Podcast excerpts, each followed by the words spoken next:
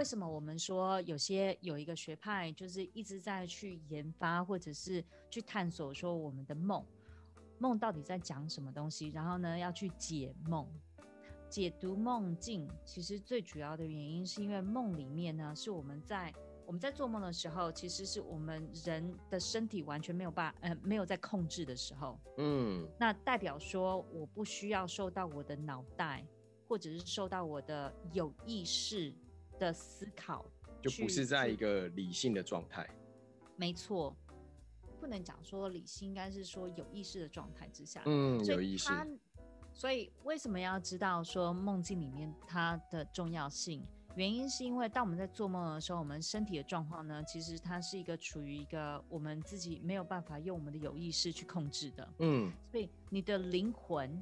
或者是你呃，应该是说你的身躯是完全放松的哦，对啊，你的灵魂其实是是整个是飘出来的，我们的灵性最最呃最亲密的连接，对，所以那其实，在我们的呃我们说的那个灵性的的讲法当中，说到的就是这是你最真的声音。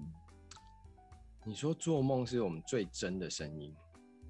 做梦其实是一种方式而已。啊哈，对，只要是你无啊、呃，像是有时候你可能说你在你在无意识当中，你就会听时常会听到，哎，怎么这个人跟我讲讲这句话，那个人也跟我讲了同样的那一句话，嗯，然后呢，呃，怎么到了另一个地方去的时候又在讲同样的话，对对，或者是你时常会看到同样的数字三三三三三三三三三这样子。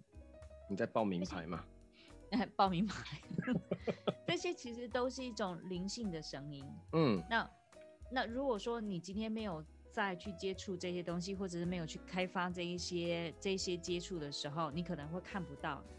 但是每一个人其实还呃，我们从出生的时候都有这样子的一个天赋。对，像是有些人会去算命，有没有？哦。那你看到那些算命的人，他真的是呃，真的会比我们还要多灵性吗？那有可能是如此。但是呢，我们每个人出生的时候都是最靠近我们自己声音的的状态。出生的时候，对，所以你会发现说，孩子不是就会讲说，哎、欸，呃，我就是他的，我们说 imaginary friends，可能说他、嗯、他身边没有朋友，但是他就说，哎、欸，我在我在跟我的朋友讲话什么什么的，那可能是小天使或什么什么的，因为那个东西是可能是第三空间、第五个空间。是我们看不到的。荣格呢，那时候在跟弗洛伊德在讲的这些潜意识的东西，然后呢，跟跟一些梦的想法。那我发现说，有些学者，尤其是学者或者科学家，或者是一些哲学家，嗯、他们有时候啊，越钻越深的时候，你就会变成就觉得那个个性哈、哦，越来越难相处。嗯。所以呢，两个人后来就因为可能有一些嫌隙，对，两个人就分手了。然后分手了之后呢，荣哥他自己就完全就在琢磨他自己的这一这一派，这一派派当中呢，就结合了他所有的东西方的一些想法。荣格其实那时候引进了很多，嗯、呃，我们的道教或者是易经的东西。嗯，有那个年代的确是。对。然后他把这些东西融合在一起了之后。然后就嗯，透过他的科学分析的方式，就变成了这一派的心理分析学。那心理分析学到最后呢，慢慢的就这样子融合到了我们现在的，像是我们说的呃的 CBT 啊，或者是其他的有的没有的心理学。你讲的这些东西，其实要跟大家讲的就是，即便说我们今天讲的东西好像听起来有趣，但它其实是有它的科学道理在的，有根据的。对，那。为什么我们要知道，呃，这些致富人格的好处呢？因为知道致富人格的好处，能够让你知道说，你在致富的过程当中，你自己个人的长处或者是缺点在哪里，你可以去发挥的长才在哪里，嗯，或者是呢，你应该要注意的事情又是什么？对。你也可以去自己去观察，说透过这个人格，你所产生出来情绪或者是行为是什么？哦，那越了解这些东西了之后，让你知道说，当我今天有一个投资物件或者是一个投资机会在你面前的时候，你是用哪一个人格去看这件事情？它到底是真的还是假的？还是你一时的热度而已？所以不要再被潜意识或无意识给影响。没错，没错。所以你可以更了解说你在投资或理财，甚至是在看市场走势上面，你自己的解读跟行为。那所有这一些的的好处都在于说，让你能够更守得住财。让你的钱能够知道要怎么样更灵活运用，对，而且让你不要再莫名其妙花冤枉钱，浪费了很多钱去做投资。没错，让自己能够达到事半功倍的效果。哦，刚好维尼讲到这个，我就想到一个呃，《经济日报》啊，大概在上个月月底的时候做了一系列，就是所谓的呃金融高龄剥削。就是现在很多的，嗯，我们的理财界的朋友，他们是透透过可能是对这些长辈啊，他们可能对市场的这些商品是不了解的，可能他们透过一些说话的方式去包装了这些商品，让这些年长者反而是被被金融机构就等于是一层一层的在剥削这种这种这个专题。我觉得如果说，我们能够早一点理解我们的致富人格，就是我们的心里头、我们的潜意识或无意识，甚至是我们的习惯。我觉得这个都对，在想要做理性投资的投资人，我觉得他会变得一个很重要的一个一个课题。真的，真的，我觉得所有的行为跟所有的学问啊，或者是习惯，都应该要从小的时候开始学习。对，如果说我们刚好有这样子的环境。啊、呃，或者是有这样子的生长背景，能够让我们学习到一些正确的一些想法的话，那真的恭喜你。这就像你刚刚说，投胎是非常重要的。但如果说没有的话，其实也 OK。这就是为什么我们会有学校教育。但是学校教育里面呢，我们学到很多东西，其实对我们后来的的出社会好像没有什么太大的帮助。那个都是一个逻辑的训练呐。对，没错。但我觉得像是像是理财这个东西，应该要带到学校哦，没错，去让人呃让孩子能够在从小的时候就已经学习到这些东西，这我觉得非常重要。对。那如果说你今天还是没有办法在学校的环境当中学到任何东西的话，那你至少你要在出社会的时候也慢慢的开始去体会或者是去学习这些东西。只要是早一点的时候去体会跟学习的话，其实你。我们都说嘛，就像我们说，嗯，骑脚踏车或跑步，你不可能说你第一次去跑步或骑脚踏车，你就会马上就上手。对啊。你可能经过了有很多次的一些失败的过程当中，跌倒了，那你再爬起来，嗯、受伤。所以，没错，失败，人生也没有什么叫失败，他只是不小心的跌倒，或者是一次的经验而已。对。那重要的是你从这个经验当中学到什么东西。那学到了之后，我们不要再犯同样的错误。或者是我学到了之后，我能够让我的技巧更好，这才是他最主要的目的。没错。那很多人都会觉得说啊，反正因为我没钱，所以呢，我就不用去管钱，等到我年纪大一点的时候再说，等到好我孩子大了一点再说，等到我到时候我要我要退休之前再说。你一直在等，一直在等，等到后来的时候呢，另一个科学的的记载就说，人差不多到五十岁、五十五岁的时候，你的所有记忆跟你的有意识的那一个大脑，慢慢的开始，嗯，这个整个最最好的状况开始下滑，那代表说。我我刚开始的时候，我可能在三十三四十岁所累积出来的一些有意识的理智，嗯，到了五十五岁的时候，它慢慢下滑，然后呢，你开始会更依赖你自己的习惯，更依赖你自己的潜意识，对，所以那个时间点的时候，你就会发现很多人就可能说会有一些暴冲行为，像是呢。啊，我这样子的话，我身上就只有这几百万的的退休金，我就全部都砸到投资里面去好了，嗯、或者股市里面去。对。然后呢，呃，希望说就是有点像是中乐透的想法，放进去了之后呢，一百就变五百万。有赌博的感觉。呃。对，没有感觉。但是呢，一放进去了之后呢，涨到股市，虽然说进去的时候大家都说，哎，你确定吗？因为股市跟所有的投资市场都一样，它都一定是会有高低起伏，跟跟整个的起势上上下下，你都说 OK，但是当你真正把自己的钱放进去的时候，突然之间你有感情了，然后只要看到了走势是往下的时候，你就整个害怕，然后就全部都收回来。哦，收回来的时候呢，贪与怕的结合。所以，嗯，um，anyway。讲的这些东西，只是要跟大家讲说，其实另一个方向我们可以去探讨的就是致富人格。那荣格呢，把人的致富人，呃，把人格分成是八种。哎，那八大人格会像我们的星座一样吗？比如说，像我是，呃，然后太阳星座是处女座，然后我的月亮星座是射手座，对，然后我的上升星座是母羊座。那我们的致富人格也会像星座这样，就是有这种比较表面的呈现，或者是说有潜意识的呈现，或者是这样子的差别吗？沙拉白这个问题问的很好，很多人都会觉得说啊，我们人应该就是，嘿，我有看稿，你有看到吗？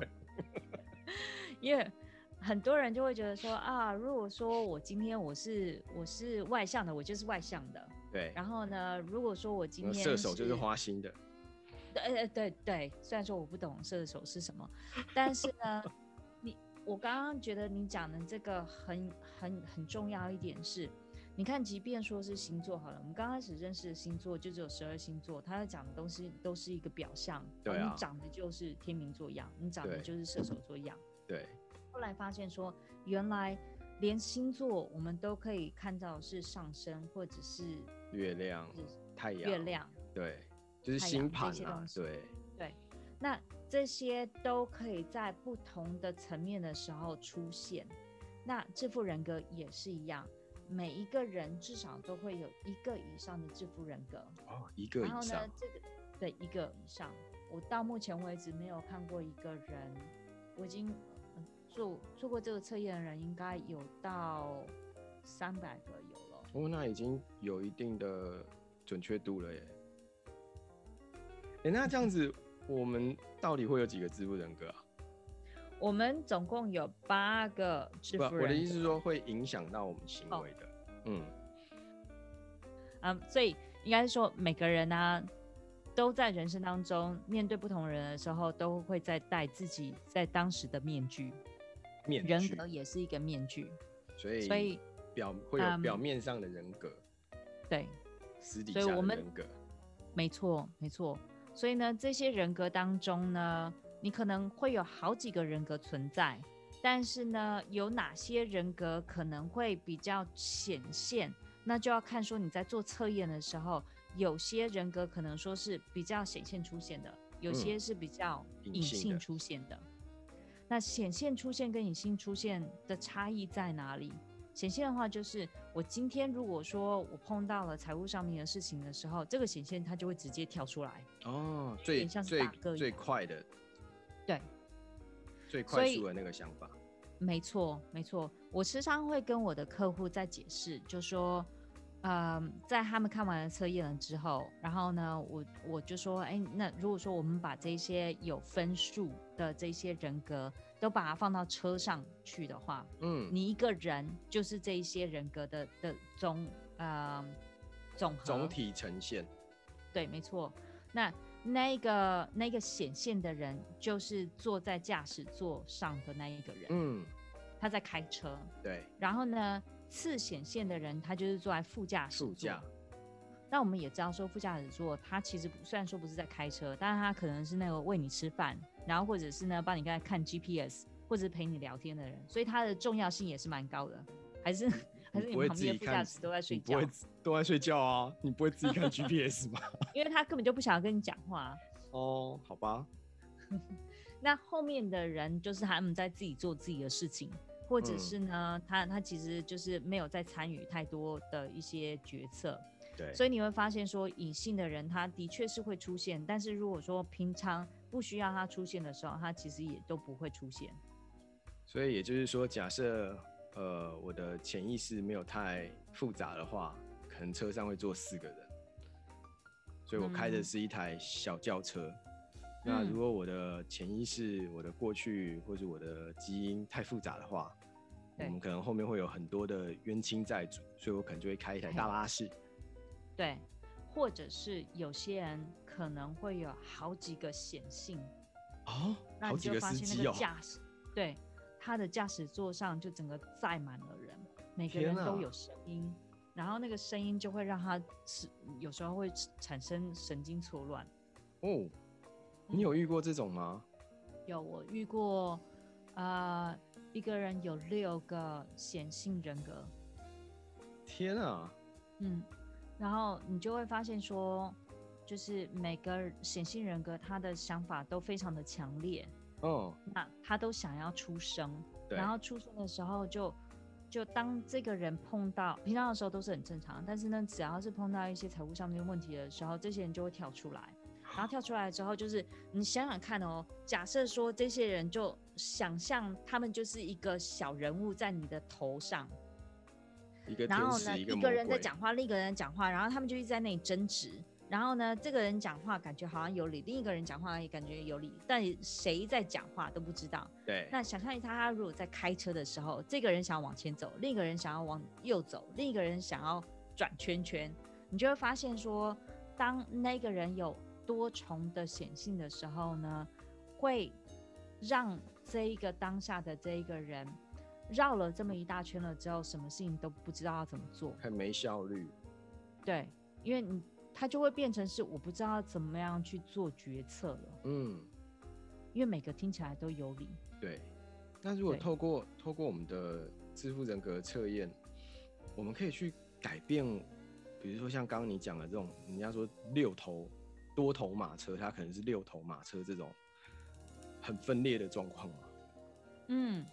他的确是会有所改变，应该我我我们应该讲说，致富人格啊，他虽然说是天生，但是并不代表说他一定要让呃一定要完全控制你的人生。对，这就像是我们说，难道难道我们人生哦，今天如果说是出生在贫穷家里面，然后呢，我一辈子都是贫穷吗？也不是，不是啊，对，你可以用你自己的自我呃 will power 去做一些改变。嗯然后跟在后天的一些学期去做怎么样去控制这一些人，所以呃，应该讲说不只是在讲控制，应该是说要怎么样去跟他们相处，嗯，找到每个这些人格当中没有一个是好的，也没有一个人是坏的，每个人都有好处跟坏处，嗯，没错。重点在于说我应该要怎么样去跟他们相处，然后呢，当他出现的时候，你知道他是谁，为什么会出现这个声音？嗯，对，他在这个时间点的时候出现的这个声音，到底是帮助你？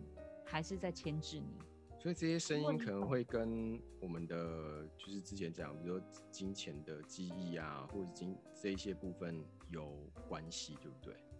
嗯，也会，因为他可能会因为这样的关系，然后呢，像有一个叫做委屈受害者，好了，嗯，他可能就会，就是吧 对，你是，他可能就会去抓一些你过往的经验，然后呢，就说。你还记不记得你在呃五年前的时候被人家骗了一场，然后呢，就是因为呢你去相信了李专的什么什么的话，然后呢投资了这些东西了之后，然后得到了这样的结果，或者是呢你还记不记得你爸妈就是那时候太相信了那个舅舅，嗯，说呃可能有这样子一个一个投资经验，结果全家的经验都呃那个财富都曝光了，然后呢爸爸之后还要跑路。嗯，有这个委屈受害者，他就是一直去挖大便的人。哦，那我应该不是这个人格。